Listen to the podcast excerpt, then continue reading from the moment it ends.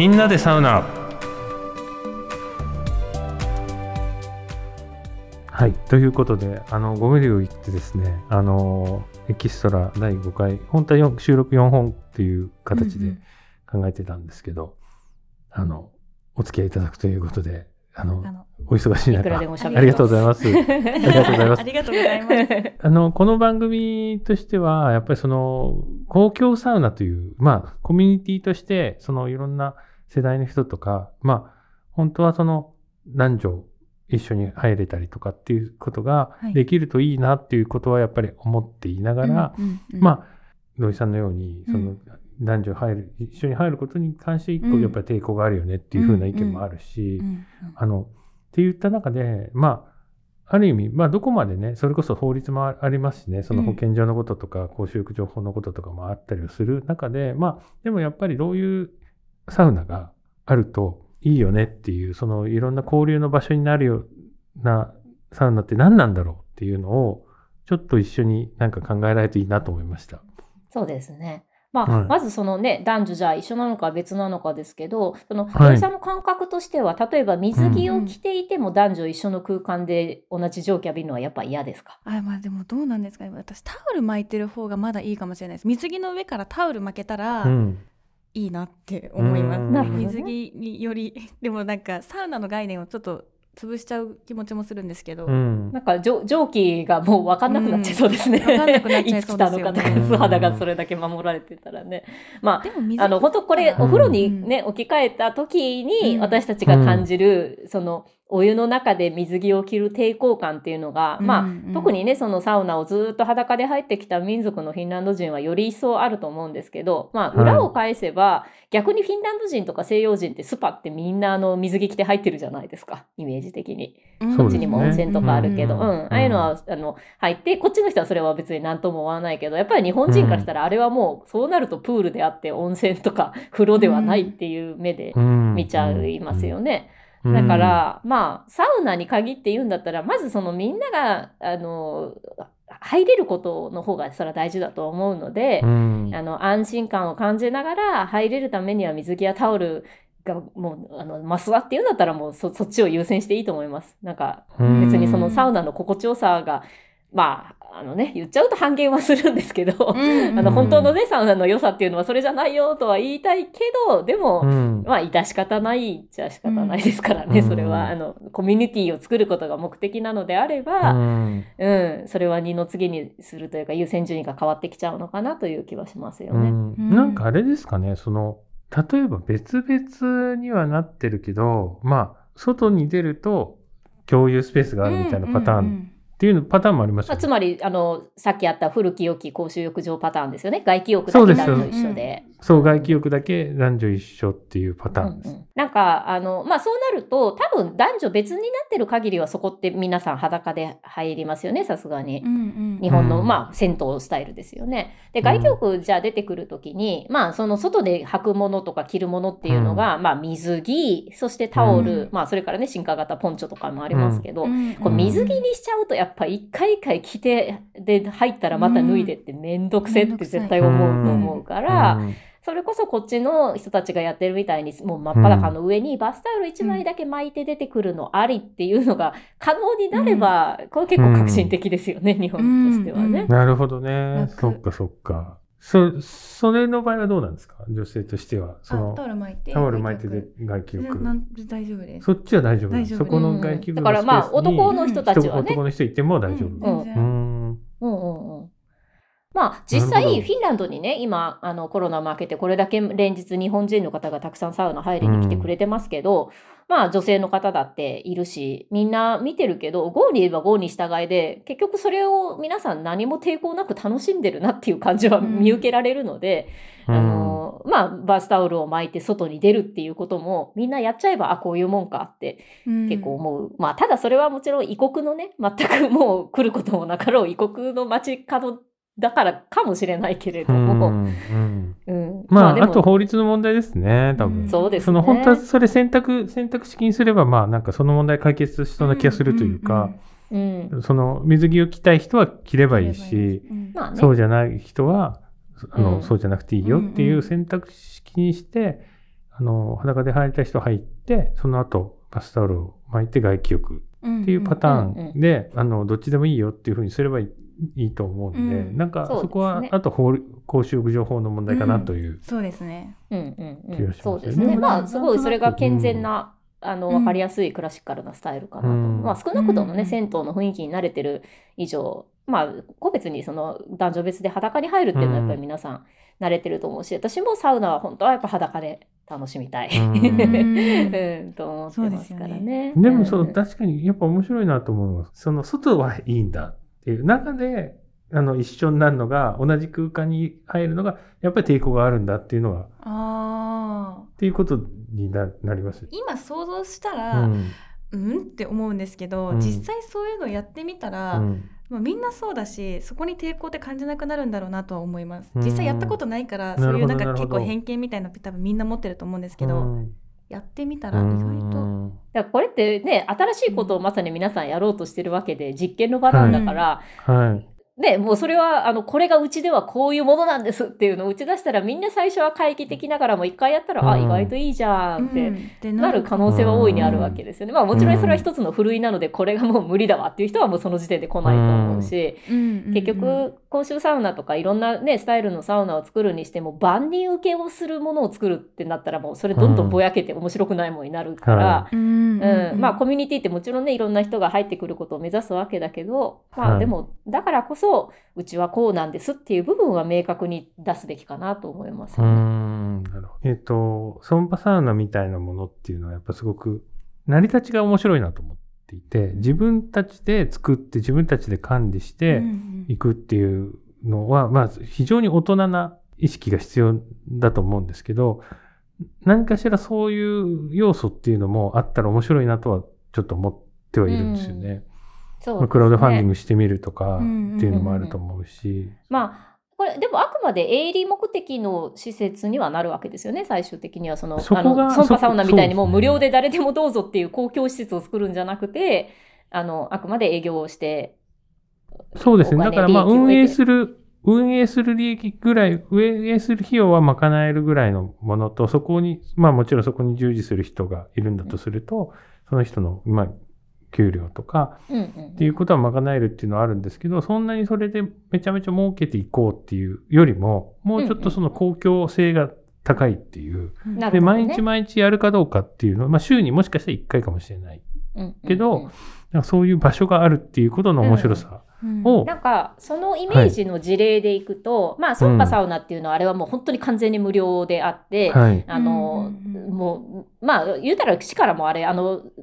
プロジェクト自体に補助金も今は今な今や出てたりとかもするので、はい。であとはまあ皆さんが民間の力ですけどもう少しそうではなくて、最低限の今のお話のようにお金は取りつつもつ続けていくというスタイルで、今ちょうど私が所属してるんですけど私が住んでる町のちょっと外れのところにサウナキュラっていう、まあ、キュラ村っていう意味なんで、サウナ村っていう名前ですけど、なんか結構メディアでも結構今年日本人もかくたくさん来てくださったんで見たことある方いるかもしれませんが、スモークサウナだけが二十数棟立ってるとんでもない村なんですよ。村というかこれが成り立ちとしてはあのそはいのうちの町のあの外れにあった荒野本当荒野ですあの湖岸にあってもはいすぐ湖にも入れるようにもなってるんですが、の部分っていうのをまあ一人の女性が借金してその土地だけ買ったんですよ。へでこれもともとこのうちの町のすぐ近くであの、うん。ハルビアってあるじゃないですか。サウナストーブメーカーのはい。はい。あれも、はい。まあ、うちの町の郊外にあるんですけど、まあ、そこのあるち近くに昔からスモークサウナ博物館っていうのが70年代ぐらいからあってそれはなんかいろんなあのもう使っていない古いスモークサウナっていうのをそこに移築して展示だけしている区画だったんですね。でも結局それ流行らなくてでもうそれが移行として、あの閉園してしまったから残っちゃったから、うん。もうそれだったらうちらが土地買ってそこにそのスモークサウナビレッジ、あ昔のスモークサウナ博物館に残ってたのも移築するし、うん。なんならもっとせあの国内にはあるんだけどももう今や使われてないスモークサウナの移行って結構いろいろあるしそれを見ると、はいその地域地域の風土性とかあの建築技術も含めてね、うんあの建造の年代とか地域っていうのも出るから徹底的にココレクションしてしかもはいサウナをコレクションするんだったら全部入れるようにしないとダメでしょっていうので入れるスモークサウナ博物館にしたんですよ。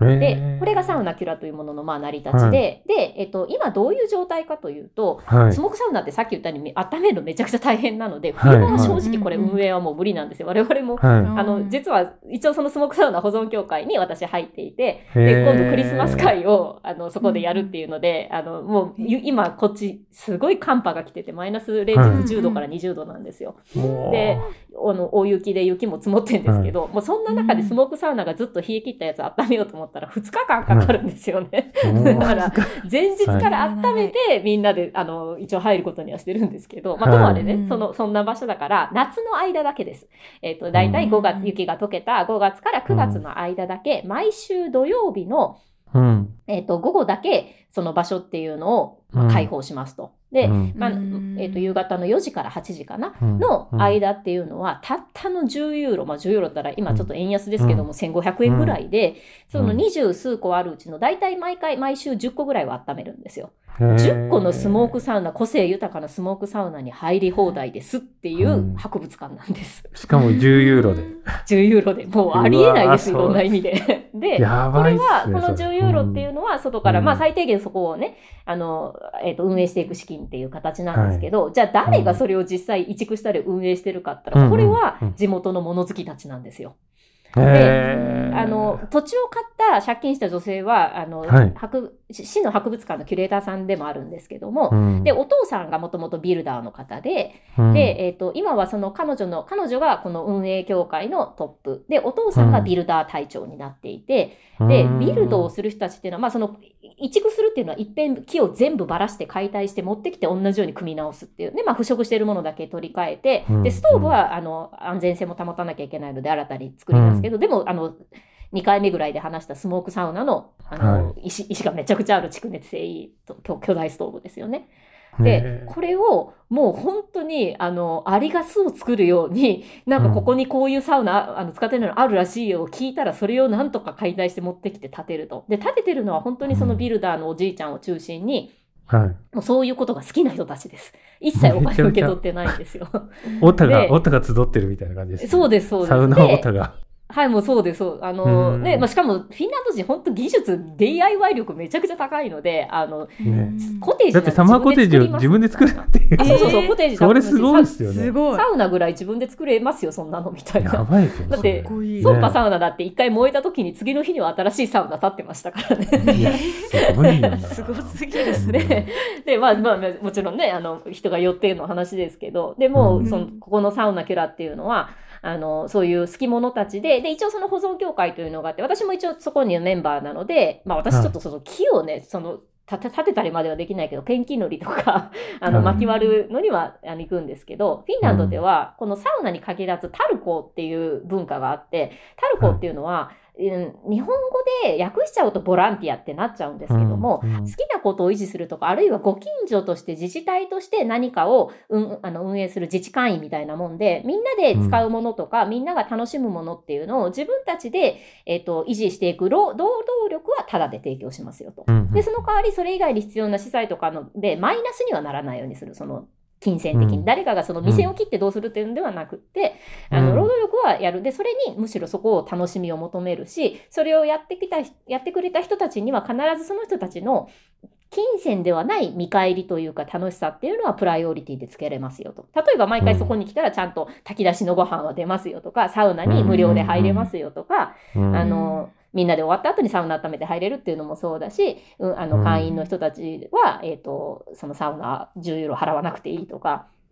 夕食にいっぱいソーセージ出てくるとか、うん会員特典があるわけですね組合特典が、だからこれってクラウドファンディングのお金じゃない動かし方なんですよね、労働力でクラウドファンディングするような感じです、うんいや、それは本当に新しいですね。う。ん。で、それの見返りが、そのサウナ体験ということそうだったり。そうそうそうだからお金も必要ですし物質的なものとしてはねうん。維持するにはかかるし、うん。でそれは外部から取るんですよ。うんだけども、うんそうではない部分の回すところっていうのは、まあ、ボランティアなんだけども、それを好きでやりたい人たちです。もう好きでとか、うんその、その場所を自分で快適にするために、労働力を差し出しますよっていう人たちがやるんで、で、かうんこれはあくまで、その PTA とか自治会ではないから、今日無理ですって言っても目くじら立てることは全然ないです。もう登録バンクみたいなもんなんで、なんか例えばそのメーリングリストがあるんですけど、定期的に、あの、今週末、巻き割りこの時間からの時間やってるんで、あの、できる人来てください。で、別に出血も取らないです。で、その時に集まった人だけでやるので、もう2人しかいなかったら2人で黙々やるし、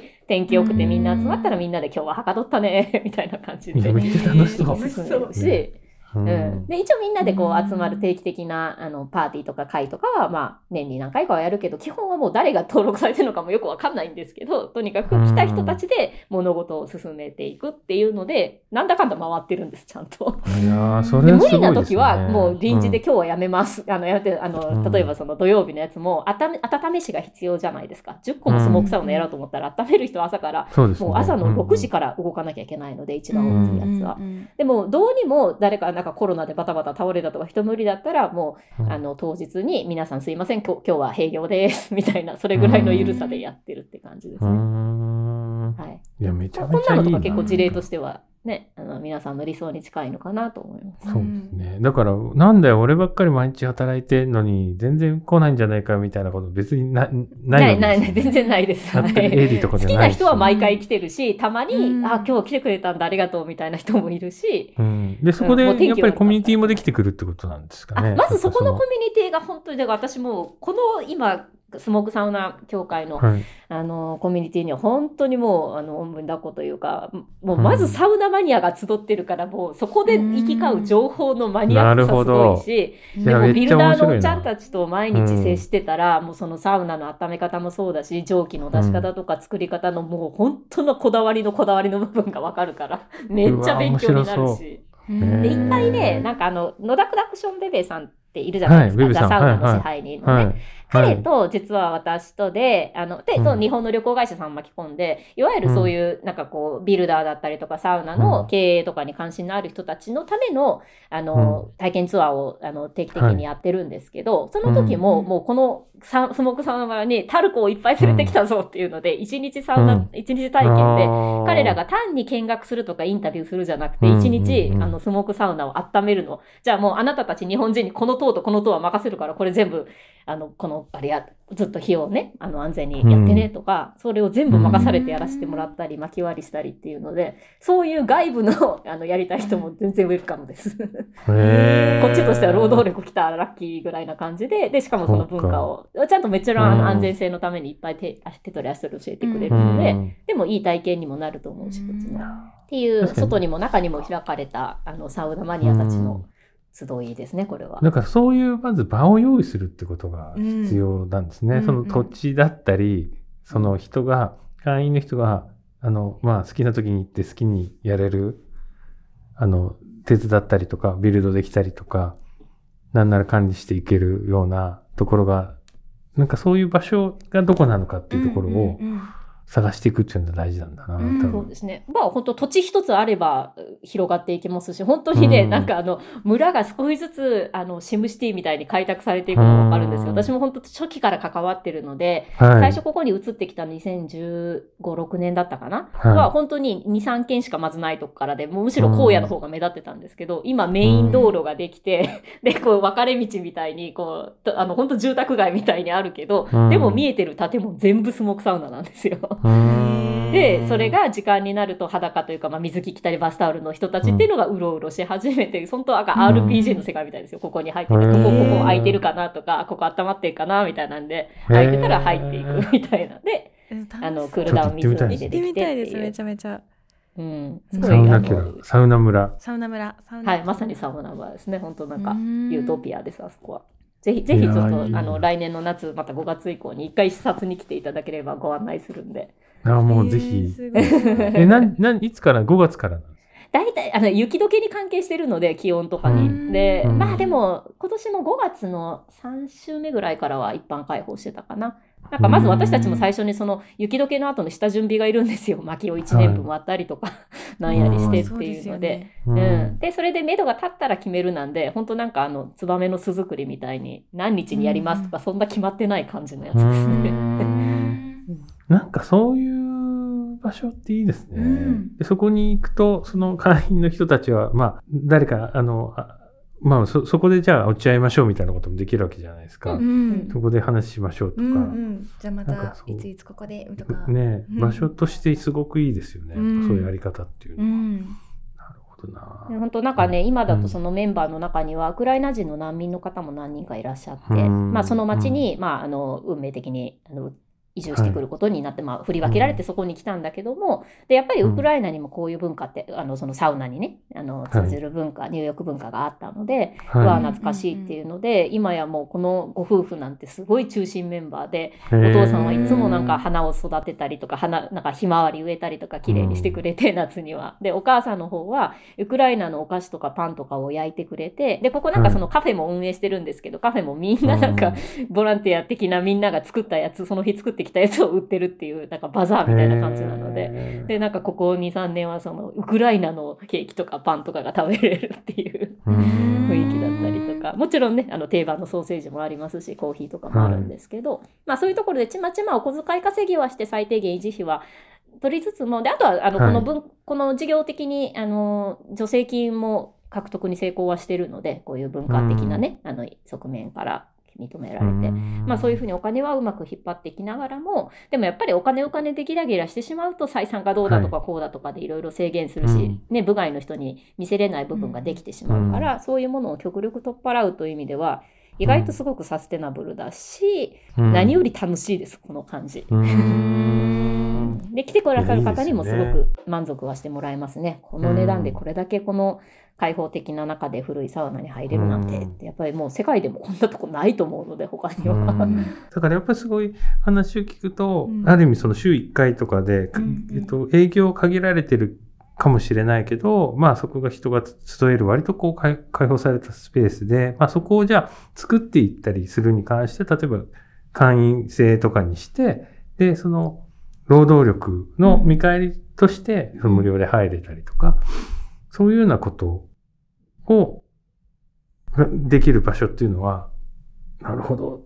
なりますね。思いましたね。うん。でまあそのね場所に例えば離れて住んでるとかその労働力にはならないけどっていう人は今度お金で互助会員になればいいので、まあ、そういう会員制もあるので年間費何本払っとけばあの払ってたらその代わり来たら毎回タダで入れますとかね、うん。うん。ハイブリッドっていうような、はい、金銭的なサポーターと労働力的なサポーターっていうのと、そして外部から来てくださる人の,、うん。あのうん3方で成り立ってるっていう感じですかね。うーん。その運営形態はそ、まあ、今後ね、だからあとはその運営形態としてはすごくこう参考になるモデルだと思うんですけど、うんじゃあ今度その、今、スモークサウナっていうのもすごい面白いと思うし、はい。じゃあどういうサウナをね、こんそこにがあるといいのかっていう、うんうんこ今度その施設としてうんうん。の形、今ちょっと前には出ましたけど、うんうん。出入り口が別々でうんみたいなパターンもあるだろうし、はい。まあ、混浴を取り入れてみましょうもあると思うんですけど、まはい。あ、そんなことも話しながらちょっと今後我々が思う理想の公衆サウナの形を探ってみたいなという、はい探る旅を続けるというか、はいはい。楽しみですね。はい。はいできたら行かせていただきますので。ありがとうございます。あこんなの感、じでなんかいいアドバイスできたでしょうか？ありがとうございます。はめちゃめちゃ勉強になりました。なんかいろいろ。ね、うん。概念っていうか、うん。もうスピリットみたいな話が聞けたのが、うん。要はやっぱりそのソフトの部分じゃないですか、やっぱりその箱物としてどういうあり方があるのかっていうのも大事なんだけど、そこを使ったり作ったり運営していく人たちがうん。どういうえっと心を持ってうん。いくかっていうソフトの部分みたいな話がたくさん聞けたのがはい。めちゃめちゃ良かったですね。めちゃめちゃ濃かったです。はい、はい。ということで5回にわたっはいて本当にアンさんありがとうございました。はい、あのお待ちしてたますので、はいぜひフィンランドのサウナそうですねだったり、はい、はい入りに来てください。はい、はい。サウナキラにぜひ行ってみたいですね。はい、お待ちしてあます。りがとうございました。ありがとうござい。ました。